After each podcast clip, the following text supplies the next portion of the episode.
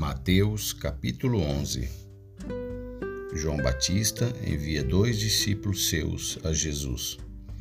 E aconteceu que, acabando Jesus de dar instruções aos seus doze discípulos, partiu dali a ensinar e a pregar nas cidades deles.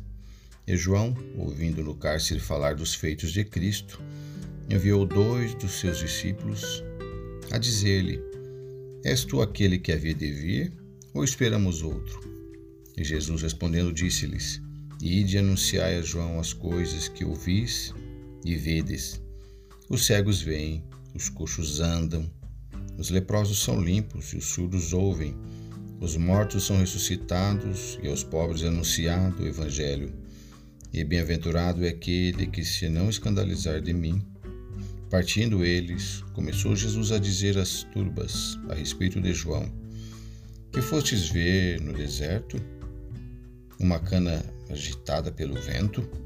Sim, que fostes ver? Um homem ricamente vestido? Os que trajam ricamente estão nas casas dos reis. Mas então que fostes ver? Um profeta? Sim, vos digo eu, e muito mais do que profeta, porque é este de quem está escrito: Eis que diante da tua face envio meu anjo, que preparará diante de ti o teu caminho.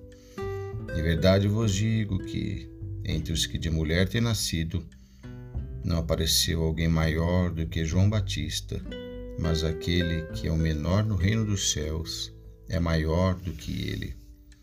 E desde os dias de João Batista até agora se faz violência ao reino dos céus, e pela força se apoderam dele, porque todos os profetas e a lei profetizaram até João. E se quereis dar crédito, é este o Elias que havia de vir. Quem tem ouvidos para ouvir, ouça. Mas a quem assemelhei esta geração? É semelhante aos meninos que se assentam nas praças e clamam aos seus companheiros e dizem: Tocamos-vos flauta e não dançaste, cantamos-vos lamentações e não chorastes. Porquanto veio João, não comendo nem bebendo, e diziam: Tem demônio.